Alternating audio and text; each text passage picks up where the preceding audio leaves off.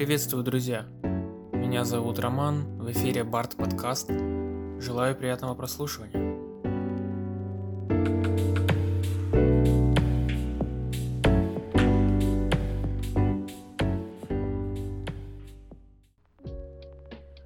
Вы слушаете третий выпуск подкаста. И сегодня я хотел бы поговорить о книге, события которой разворачиваются в начале 20 века и рассказывают нам о молодом парне по имени Эндрю. Знакомое имя, да? Но нет, не переживайте, это не очередной обзор книги «Меняйся или сдохни», где главного героя тоже звали Эндрю. Книга называется «Цитадель» и написал ее Арчибальд Кронин. Это одна из моих любимых книг, поэтому я с удовольствием расскажу вам о ней. Итак, Эндрю – молодой доктор, который только закончил обучение и нашел себе вакансию помощника врача через объявление медицинского журнала Lancet. Кстати, такой журнал существует и по сей день и является популярным среди международного медицинского сообщества. Парень приехал в маленький городок, где, по словам жителей, долго никто не задерживается. И первым же делом поехал знакомиться с доктором, у которого он будет работать. Его зовут Эдвард Пейдж, он уважаемый доктор, но последние 10 дней не может выполнять свою работу, поскольку у него случился инсульт и вся левая сторона тела не функционирует. Этого Эндрю не знал, потому что миссис Пейдж по телефону об этом умолчала. И собственно теперь вся работа по амбулаторному приему пациента ложится на плечи неопытного парня. Вначале нас автор готовит к плохой системе медицины, Хочет показать ее изнутри, но только приоткрывает занавес, так скажем. Вот, например, миссис Пейдж говорит, что все эти 10 дней амбулаторный прием вел парень по имени Дэй. Он местный аптекарь. Говорит, он мастер на все руки, пациенты были довольны. Таким образом мы можем понять, что правила особо никто не соблюдает, потому что в то время только врач мог оценивать состояние больного и назначать ему лечение. Знания и опыт врача были бесценным даром, а аптекарь был обычным продавцом, который хорошо разбирался в лекарствах. Мелькнуло в памяти все то, что ему говорили. Предупреждение относительно весьма сомнительной постановки врачебного дела в этих глухих углах Уэльса. Такой была реакция Эндрю на эту новость. После ужина миссис Пейдж объявила, что есть вызов врача на дом, и Эндрю должен сейчас же пойти к нему. Он шел по улице и размышлял. На него скинут всю работу больного доктора, а жить он будет в обшарпанной комнатке в доме этого же доктора. Судя по прошлому ужину, кормить его будут тоже не очень хорошо. В общем, картина складывалась немного хуже, чем рисовало ему воображение. Но главное, что он сможет работать врачом и помогать нуждающимся – это было для него важнее всего. Эндрю спешил к первому пациенту, его восторгу не было предела. И как только он подошел к пациентке, то осознал, насколько он неопытен. Что рядом нет никакой поддержки. Никто, кроме него, сейчас не сможет поставить диагноз и вылечить больную. Его охватил ужас. У него в голове была каша, и он не знал, что делать. Она, видно, простудилась? — спросил он, глядя в пол. «Да-да, совершенно верно, доктор», — стремительно подтвердил муж. «Ну, мы быстро поставим ее на ноги. Приходите через полчаса в амбулаторию, и я вам дам для нее лекарство». Эндрю знал, что это не простуда, но он не знал, что делать. И как же это похоже на правду? Я сам являюсь счастливым обладателем диплома врача и прекрасно понимаю это чувство. Как итог, Парень сделал то, что сделал бы любой.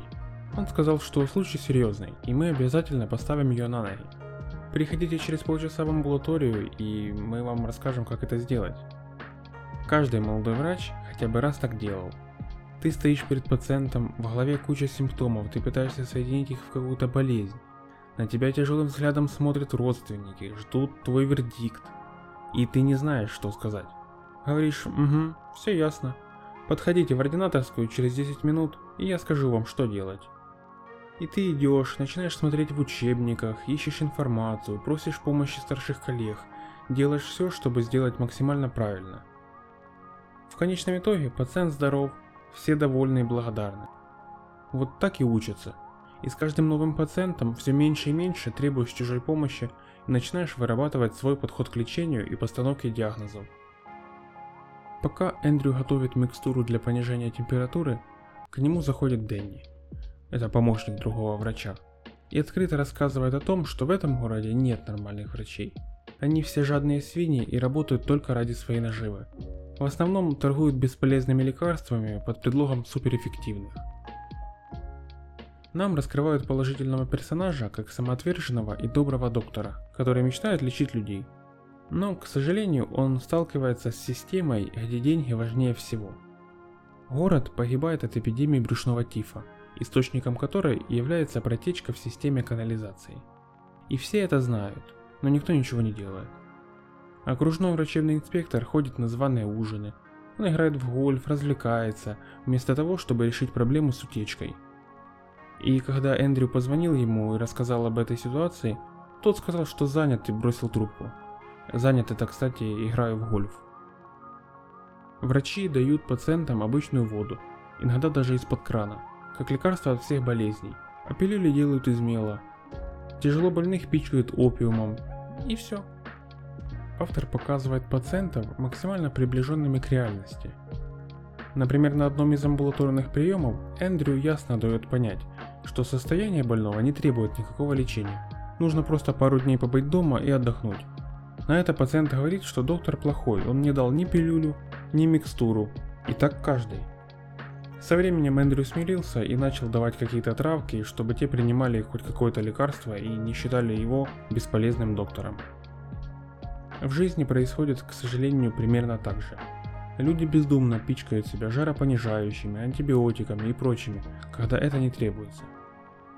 Доктор сказал, ничего не нужно принимать, это обычный ринит и он пройдет сам. А за что я заплатил деньги? Чтобы узнать, что мне ничего делать не нужно? По поводу обследований, та же ситуация. Если есть подозрение на какую-то болезнь, мы назначаем обследование, которое стоит, например, 100 долларов. Пациент получает результаты, все хорошо, нет серьезной болезни. И знаете, как обычно реагируют на это? А зачем я платил столько денег? Чтобы узнать, что там ничего нет? И что теперь? Еще какие-то анализы сдавать и платить деньги? Если честно, я лучше отдам деньги и узнаю, что я здоров, чем отдам деньги и узнаю, что серьезно болен. Постепенно Эндрю становится уважаемым в своем городе врачом.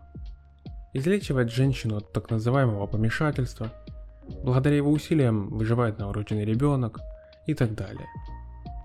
Он часто ездит на ежегодные собрания врачей, где встречается со своим однокурсником, и остро реагирует на то, что тот думает только о престиже и деньгах, а не о медицине и больных. Эндрю этого не понимает. В итоге дело доходит до того, что ему приходится уйти из должности. Но прежде чем говорить об этом, стоит отметить, что руководство шахты, которое выплачивает жалования всем врачам, предложила Эндрю должность врача вместо доктора Пейджа. Парень отказался, ведь не хотел навредить ни ему, ни его жене. Так вот, почему ему пришлось уйти с должности? Однажды он получил чек на 5 гиней от отца новорожденного ребенка, которого он спас. Эти деньги он положил в банк, но директор рассказал все миссис Пейдж, потому что они какие-то знакомые. И она обвинила его в том, что он украл у нее эти деньги. Эндрю, конечно же, опровергает все обвинения, но ему приходится искать новую работу. В целом, миссис Пейдж вызывает только сильное отвращение. В самый первый день она уже показала свое нутро и будущее отношение к новому доктору. За первым ужином она ела сочный бифштекс соусом и бокалом красного вина, а Эндрю принесли стакан воды и кусок жесткой пресной курицы. Она постоянно пыталась обмануть его с выплатой заработанных денег – и упрекала, что и так много ему платит. А учитывая то, что работал только Эндрю, а ее муж лежал больной в постели, то получается очень несправедливо. А особенно, когда она доставала копейки из туго набитого кошелька и швыряла их на стол перед Эндрю, а после фыркала и хлопала за собой дверью. Он делает предложение Кристин, учительнице с которой познакомился, когда лечил ребенка с корью, и вместе они переезжают в другой шахтерский городок. Первую же неделю у Эндрю возникает конфликт с рабочими шахты. потому что они хотят получить больничный лист без всяких на то причин. А плохой доктор Эндрю не выдает их. Но проходит какое-то время и конфликт угасает, а Эндрю с женой становятся вхожими в высшее общество, где начинают общаться с верхушкой этого города. Он по-прежнему мечтает изменить систему здравоохранения и начинает с себя – Эндрю Мэнсон ежедневно изучает медицину и занимается исследованиями влияния угольной пыли на развитие заболевания легких у шахтеров. После этого он сдает экзамен и получает докторскую степень. К сожалению, на некоторое время его выбывает из колеи трагедия, которая случилась с его женой. Они с Эндрю ждали ребенка, но по неосторожности Кристи наступилась на мостике и упала. Она потеряла ребенка и навсегда лишилась возможности иметь другого. Эндрю кое-как продолжает исследовательскую работу, но обстоятельства накаляются. В своих исследованиях он использует морских свинок. На основании этого группа рабочих выдвигает против него обвинения в жестоком обращении с животными. Эта новость получила сильную огласку и его вызвали на ковер к руководству, чтобы отстранить от должности. Собралась комиссия, но Эндрю показал свидетельство о присвоении ему докторской степени и самостоятельно подал в отставку. Он возвращается к поиску работы и получает предложение от Комитета патологии труда в Лондоне. Недолго думая, семья Мэнсонов переезжает в Лондон. Да, долго он тут не проработал, ведь комитет, который должен заниматься серьезными проблемами, обеспокоен лишь шириной бинта в аптечках первой помощи. Эндрю исследовал проблемы шахтеров в прошлом и знает, насколько они серьезные. Поэтому не желает перекладывать бумажки с одной стопки в другую и подает в отставку. Подобная ситуация происходит и в наше время. Есть множество проблем, которые требуют немедленного вмешательства, а занимаются только теми, что проще и на чем можно отмыть деньги. Эндрю снова возвращается к поиску работы, но чтобы купить практику в Лондоне, у него просто нет средств. Благо, ему удается помочь служащей дорогого магазина и вылечить ее аллергическую сыпь. А та, в свою очередь, рассказывает всем о превосходном докторе. Таким образом, Эндрю знакомится с богатыми и влиятельными людьми Лондона. И вот теперь мы начинаем замечать изменения в самом персонаже.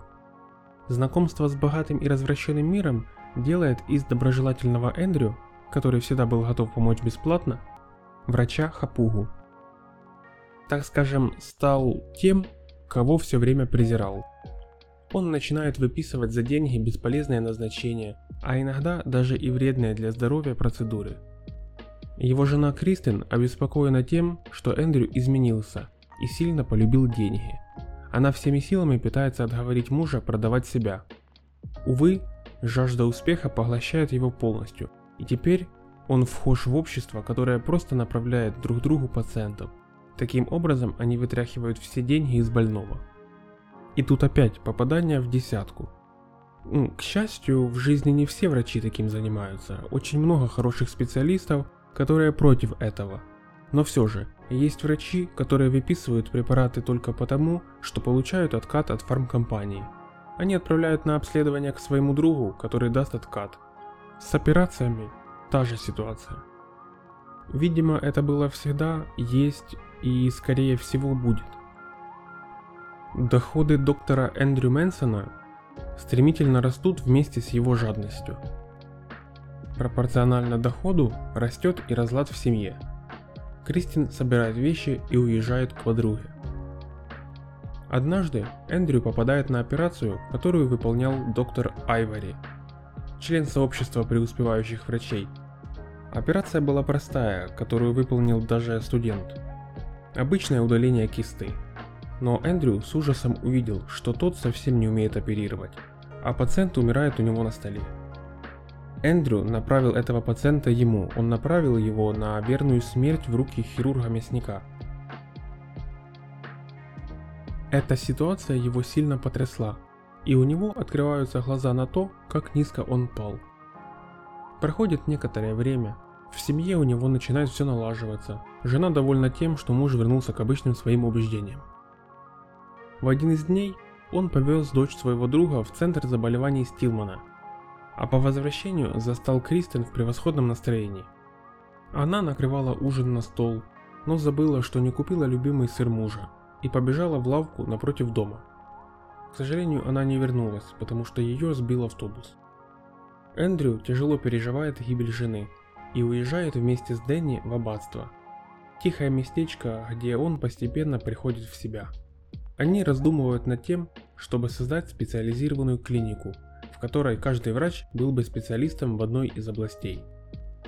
Внезапно Мэнсон получает известие, что на него подали жалобу и будут судить. Жалобу подал некий доктор Айвори, и состояла она в том, что Эндрю помог человеку без медицинского образования провести операцию над дочкой друга. Оказалось, Стилман, который лечил ее, не имел диплома врача. Теперь Эндрю Мэнсон должен предстать перед судом, и если его осудят, лишиться врачебной практики до конца жизни. Адвокаты убеждают его во всем признаться и ссылаться на непреднамеренность своих действий. Но Эндрю считает иначе и в своем выступлении перед судом говорит о великих ученых, которые не имели медицинского диплома, но внесли неоценимый вклад в развитие медицины. Он вспоминает Луи Пастера, Илью Мечникова и других. Он призывает суд не смотреть на наличие диплома, а смотреть на реальный вклад человека в лечение больных. В итоге суд признает его невиновным. Мэнсон прощается с могилой жены и уезжает, чтобы строить специализированную клинику. Кстати, мне кажется, что вы не подписаны на мой телеграм-канал. Все ссылки будут в описании. Заходите, подписывайтесь, будет интересно. Книга «Цитадель», которую написал Арчибальд Кронин, это произведение искусства, в котором каждый персонаж идеально продуман, а сюжет цепляет и не отпускает до самой последней страницы.